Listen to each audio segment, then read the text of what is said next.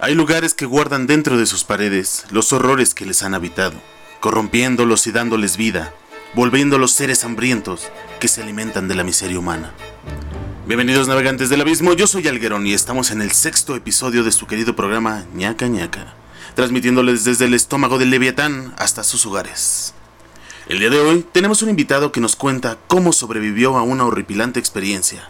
Permítame ser su guía durante este relato y conozcamos a Diego, Hola Diego, ¿cómo te encuentras? Hola Algerón, pues vivo, ¿qué es lo que importa, no? Claro que es lo importante y me da gusto que estés con nosotros, dispuesto a contarnos tu historia.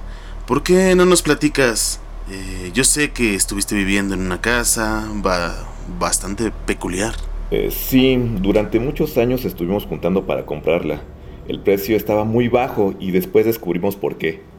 La ubicación era muy buena, no era la mejor, pero estaba bastante bien. Había...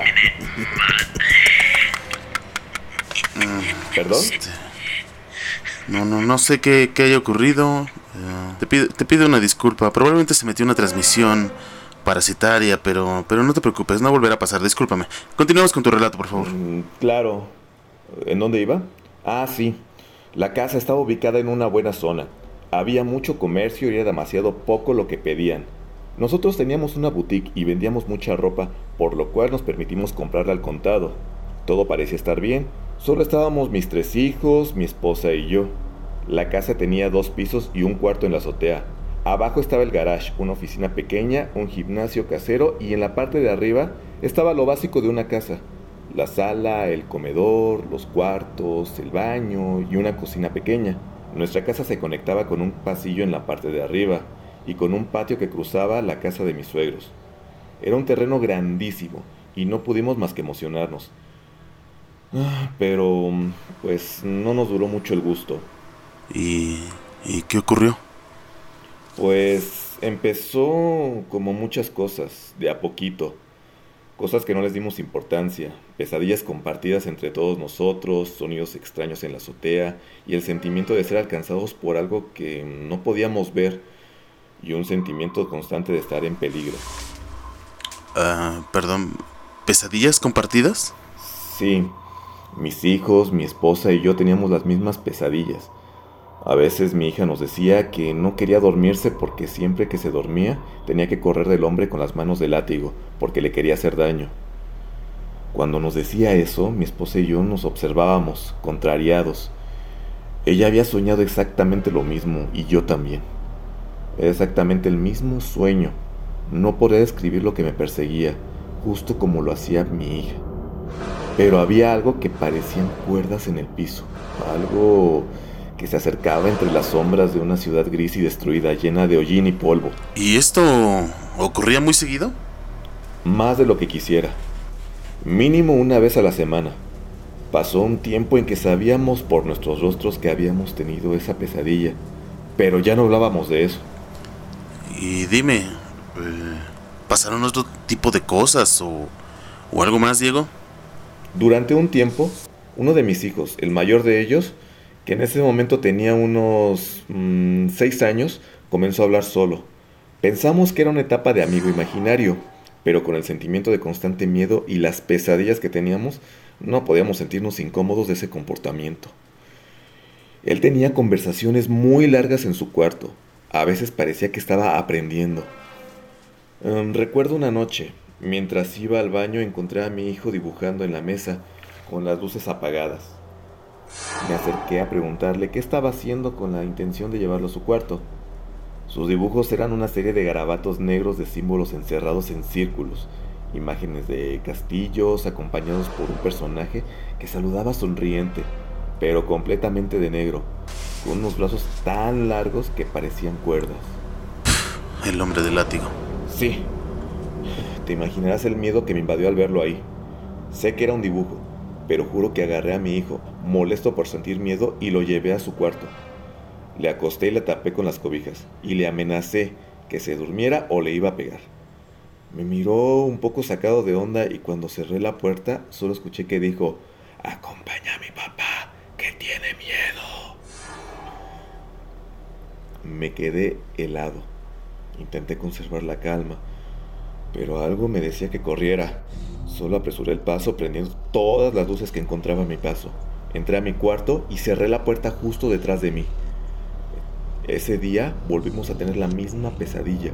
Comencé a sentir miedo de mi hijo, aunque él siempre fue pues, muy tierno con nosotros. Tiempo después comenzamos a usar solo dos de los cuatro cuartos de la casa, los más cercanos entre sí. Me imagino que el miedo era terrible. ¿Pasaron más cosas? Una noche, mm, mientras dormíamos, empezamos a oler humo. Nos paramos rápidamente. El humo venía del cuarto de los niños y corrimos a ver. El menor y la niña estaban dormidos sin darse cuenta, pero el mayor estaba sentado en medio de una fogata improvisada con almohadas y libros de dibujo, mientras se tapaba con una frazada y decía, así, así hazle, mientras se frotaba los brazos y calentaba con su aliento las manos. Ay, afortunadamente no ocurrió nada. Pudimos apagar el fuego y calmar a los niños. Cuando le preguntamos a nuestro hijo qué había pasado, y nos dijo que su amigo tenía mucho frío y que no podía calentarse, y por eso habían hecho una fogata. Vaya. ¿Te había dicho que teníamos una boutique? Claro, claro. Bueno, pues contrario a lo que ocurría en la casa, el negocio nos iba bastante bien. Había crecido muchísimo y tuvimos que usar el gimnasio en la parte de abajo como bodega, por lo que fuimos guardando muchas cosas. Cajas de ropa, espejos, papelería fiscal y maniquís. No, no es una buena decoración para una casa como una casa como esa. Sí, yo creo que no pensamos mucho en eso. Mi oficina se encontraba justo al lado del gimnasio de la casa. Tenía que estar ahí, a veces por horas, cuadrando las cuentas de la boutique y siempre ponía la música muy alta, porque me daba miedo estar en silencio. Siempre que salía, veía los maniquís reflejados en los muchos espejos, observándome mientras estaba en la oficina. Mm, pensaba tirarlos o llevarlos a una bodega, pero el querer ahorrar me parecía importante. Una vez, mientras facturaba algunas cosas, sentí una presencia extraña, Intenté ignorarla y continué con mi trabajo, pero el sentimiento prevalecía, por lo que me asomé y solamente estaban los maniquís con sus rostros girados hacia la oficina, como espiándome. Los veía replicados en los espejos.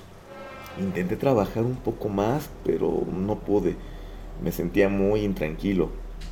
Así que subí al máximo la música y recogí mis cosas rápidamente. Cuando salí, todos los maniquís tenían sus manos extendidas hacia mi oficina. Te juro que no estaban así. Subí corriendo las escaleras que estaban justo al lado del gimnasio y en todo momento sentí que algo me iba a atrapar. Cuando llegué a la parte de arriba, todos los maniquíes estaban normales, viendo a diferentes direcciones.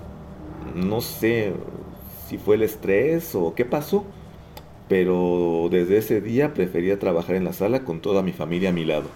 Sí, el miedo era menos en compañía. No sé si menos, pero mínimo estábamos juntos. Claro, claro, entiendo. Ay, nos pasaron muchas cosas. Había veces en las que mi hijo, el más pequeño, caminaba a casa de mis suegros por el patio de adentro en la madrugada. Tocaba la puerta y les decía que los monstruos no lo dejaban dormir. Se notaba que se estremecía del miedo y señalaba la puerta de nuestra casa. Nunca tuvimos el corazón de obligarlo a dormirse en su cuarto después de eso. Otras veces, mi suegro decía escuchar cómo le gritaba y le pegaba a su hija, pero él sabía que no era cierto. Siempre que pasaba nosotros estábamos fuera y los niños en la escuela. Nosotros oímos a nuestros vecinos pelear igualmente. Años después nos enteramos que nuestros vecinos oían lo mismo que nosotros. Mi suegra nos contaba que siempre que lavaba el patio había una lechuza que se posaba a verla en la barda del techo, sin falta, no importando la hora. Un día ella vio dónde se posaba la lechuza, a una señora completamente de blanco, asomándose y viéndola fijamente, lo que era imposible porque en la parte de atrás, donde estaba la señora, era un lote baldío y no había forma de quedarse ahí. Ese día, mi suegra tuvo una crisis nerviosa y le dio diabetes solamente del susto. Parecen muchas cosas que digerir, pero realmente suena a una película de terror. Lo peor no fue eso. Parecía que el terror de la casa comenzaba a mezclarse con la vida. Fuera de... Mm, nosotros empezamos a sufrir mucha delincuencia. La boutique iba tan bien que comenzamos a levantar envidias entre los vecinos y la familia. No había forma de saber por dónde nos iba a golpear la vida. Sufrimos muchos robos. A mi esposa la apuñalaron, a mí me dieron un levantón y me trajeron todo el día vaciando mi cuenta. Pero afortunadamente no tocaron a los niños.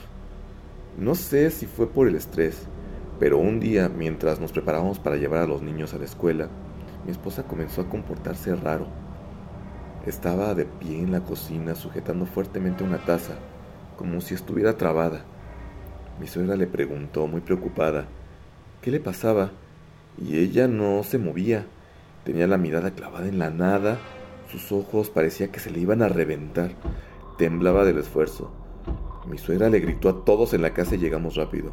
Pensamos que algo había pasado, pero al verla nos congelamos. Mi suegra estaba tratando de que mi mujer soltara la taza con todas sus fuerzas, pero ella no se movía, hasta que le hablé por su nombre y ella volteó a ver de una manera que yo no puedo describir. Tenía mucho odio y miedo mezclados. No sé si era como como si hubieran dos sentimientos juntos luchando por salir. Me le acerqué, preguntando qué le pasaba, y ella me arrojó la taza y se me abalanzó, clavándome las uñas en la cara. Te juro que esa no era mi esposa, te lo juro. Había algo que no reconocía en sus ojos ausentes, algo perverso. Mi suegro se acercó a quitármela, pero no podía moverla. Entonces se puso a gritar groserías y amenazas a aquello que la tenía poseída.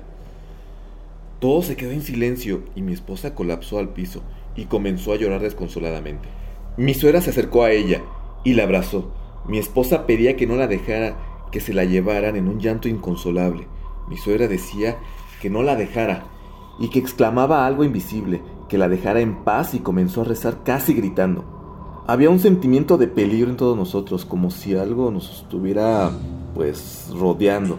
Me imagino que fue una situación muy difícil. Sí, estábamos muy asustados. Los niños llegaron corriendo a ver qué ocurría, y el mayor comenzó a reclamarle algo, que dejara a su mamá en paz, mientras sujetaba la mano de mi esposa, que estaba tensa con la espalda tan arqueada que parecía que se le fuera a quebrar, sudando y llorando aterrada. Cuando mi suegra comenzó a rezar con más fuerza, todas las puertas se abrieron de golpe, las de los cuartos, las de la alacena. Hubo un pequeño silencio, y como si algo huyera lejos de nosotros, las puertas comenzaron a cerrarse violentamente.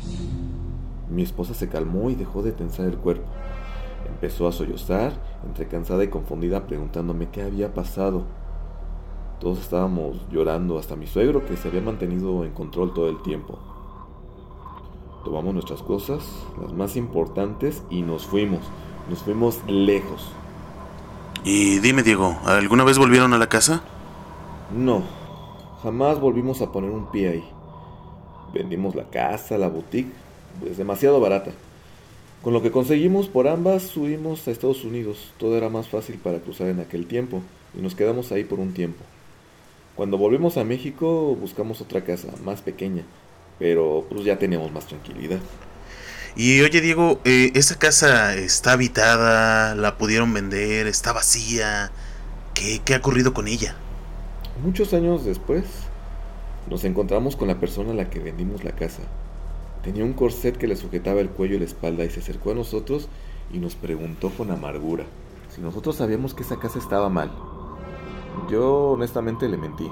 Aún siento vergüenza y culpa por eso. Él me dijo que su esposa había muerto y que se había ahorcado en el cuarto donde tenemos los maniquís. Y al momento de querer bajarla, algo lo empujó y terminó rompiéndose algunas vértebras.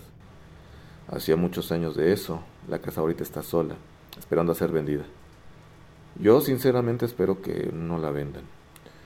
Lo que hicimos estuvo mal y no quiero que nadie vuelva a sufrir lo mismo. ¿Y tienes algún tipo de contexto? ¿Algo que haya pasado antes? ¿Un poco de la historia de la casa? No sé, algo que nos ayude a encontrar las razones.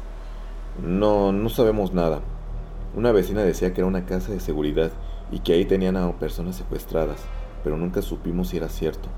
Solo sé que esa casa estaba alimentada de sufrimiento y miedo.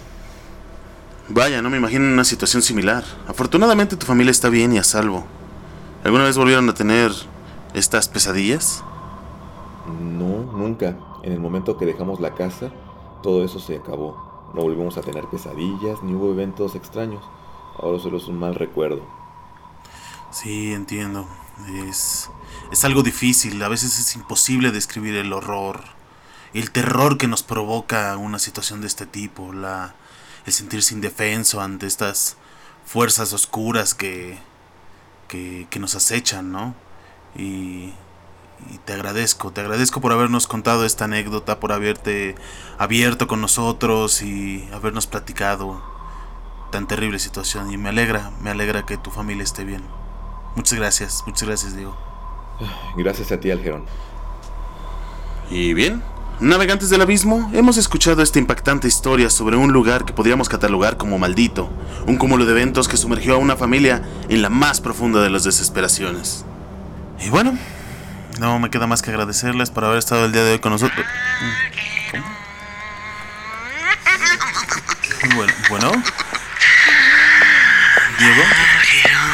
Estoy atrás de ti. ¿Pero qué chingado? ¿Quién eres? ¿Te gusta mi voz? Es igual a la tuya. Me dijeron, me dijeron que te gusta el terror. ¿Por qué no te enseño un poco?